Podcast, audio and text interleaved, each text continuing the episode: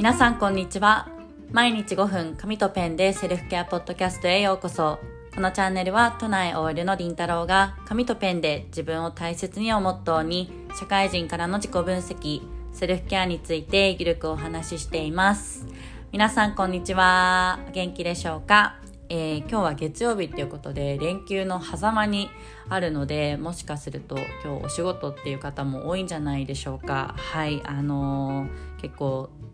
連休の間の月曜日って憂鬱ですよね。はい。あの、もう朝起きて仕事をしているその事実だけでもう十分だと思いますのではい。是非一日乗り越えてあの明日からのお休みもまた楽しんでいただけたらなと思っております。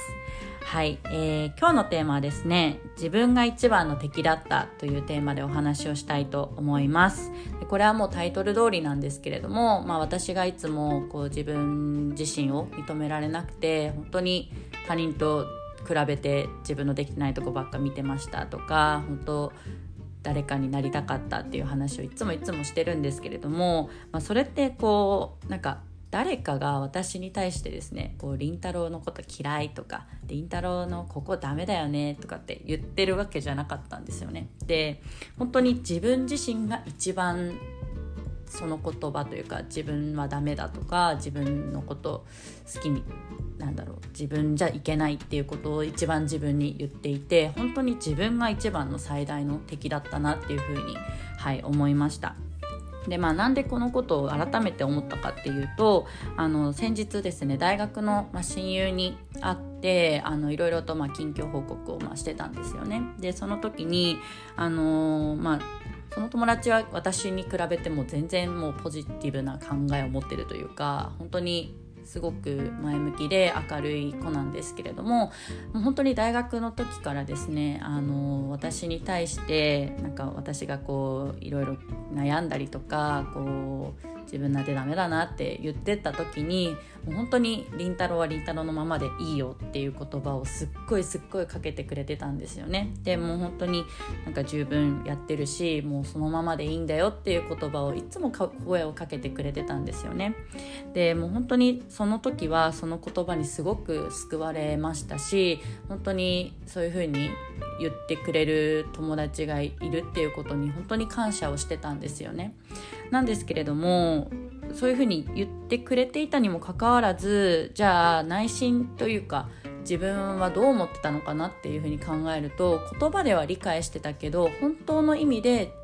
私を大切にしていいんだとか自分のままでいいんだっていうことは全く思ってなかったなっていうふうに、はい、思いました。でこんなにも言ってくれていたのにもかかわらずこう自分が自分にじゃあ同じ言葉かけれますかって聞かれたら絶対にそんなことなくってもうあのー、言葉でなんだろう文字で理解してるけど本当の意味での理解っていうか腑に落とせていなかったなっていうふうに、はい、思いました。なので本当にどんなに応援してもらったりとか優しい言葉をかけてもらっていても自分がそれを認められてなかったら結局はこう自分を信じてないことになりますしそれは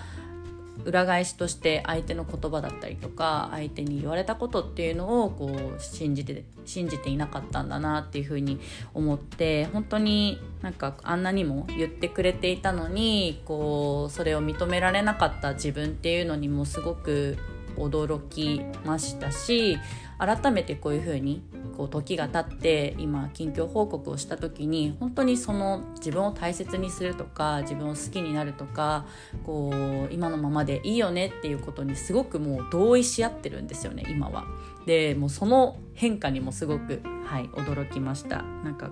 本当時間はかかったけど自分の中で腑に落とせたっていうことがすごく嬉しかったですし自分自身が成長したんだなっていうことを思いました。なんか結局自分で気づくことが一番なんか時間かかるけど近道だなってはい思いましたね。なので本当にこのポッドキャストとか、まあ、いろんな自己啓発の本とかですねあの他のポッドキャストでも、まあ、似たようなというかこう自分を知るとか自分を大切にするっていうメッセージってあると思うしこうこのポッドキャストを聞いてくださってる方は本当にその言葉っていうのはいつも耳にしてるんじゃないかなって思うんですけれどもやっぱり最終的には自分で理解をするっていうことがあの大切なんだなっていうことを伝えたいですね。なのでとはいえまあいきなりじゃあ明日からできますということはないと思いますので本当私もこれが理解できたのって本当ジャーナリング始めて1年半とか経ってからやっとなんですよね。だから本当に毎日毎日のスモールステップであの自分のこうまずは感情を知る。で自分がどんなことが好きでどんなことが嫌でっていう自分に目を向けてあげるっていうそそこから